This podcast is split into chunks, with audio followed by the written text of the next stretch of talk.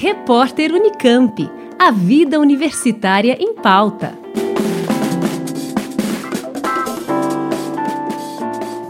Quando uma pessoa tem algum tipo de dívida e encontra dificuldades na hora de pagar, ela pode optar por algumas soluções, como negociação, empréstimo, reorganizar a vida financeira ou empenhar bens. A modalidade de penhorar bens já foi mais conhecida. Vem da época dos nossos avós e há mais de 50 anos é exclusiva da Caixa Econômica Federal. A enfermeira, Margarida Martins, optou durante anos pelo penhor de joias, prática muitas vezes realizada para conseguir dinheiro na hora.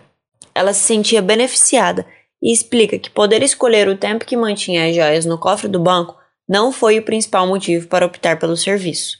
Juros baixos em relação a outros juros bancários e sem período determinado para retirada, ao contrário de outros empréstimos bancários, que, mesmo realizando o pagamento total do empréstimo antes da data prevista de vencimento, ainda tem uma taxa adicional para ser efetuada com a rescisão do contrato.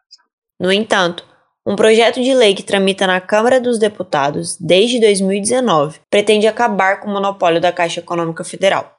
Pelo projeto, pessoas jurídicas poderiam prestar o serviço de penhor de bens móveis, incluindo obras de arte, veículos, máquinas e equipamentos, além de joias.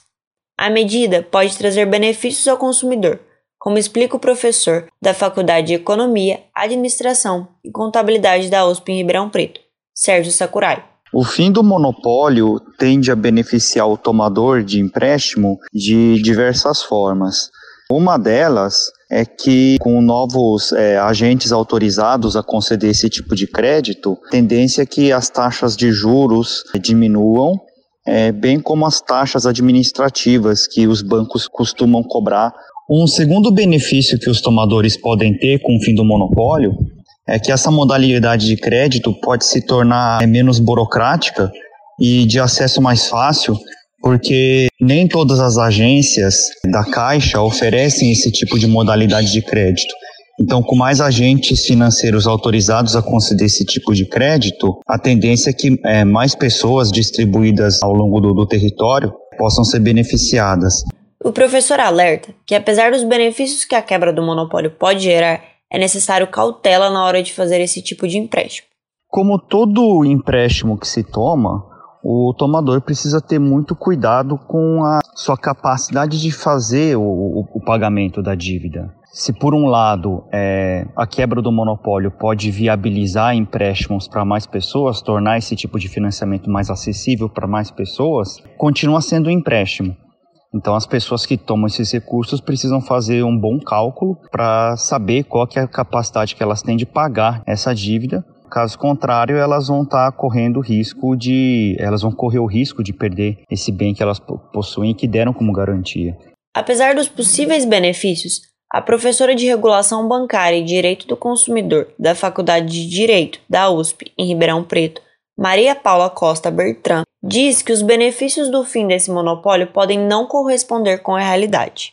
Provavelmente, a ampliação do penhor para fora da Caixa Econômica Federal vai criar uma série de estímulos que a literatura conhece como empréstimos predatórios. As instituições financeiras brasileiras, inclusive as renomadas, se servem de interpostas pessoas, às vezes dentro do mesmo conglomerado financeiro, por exemplo, Losango, uh, Olé Consignado, são todas empresas que a gente imagina que são populares, mas na verdade pertencem a grandes conglomerados. E aí essas empresas supostamente populares não participam das mesmas técnicas de controle das instituições principais.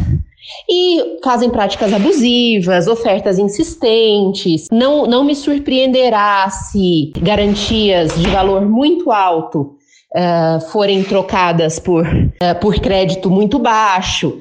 Conversamos com a tomadora de empréstimos Margarida Martins o professor da Faculdade de Economia, Administração e Contabilidade, Sérgio Sakurai, e a professora da Faculdade de Direito, Maria Paula Costa Bertrand, ambos da USP em Ribeirão Preto. Eles falaram sobre os benefícios e riscos do possível fim do monopólio da Caixa Econômica Federal. Leia Coelho, da Rádio USP.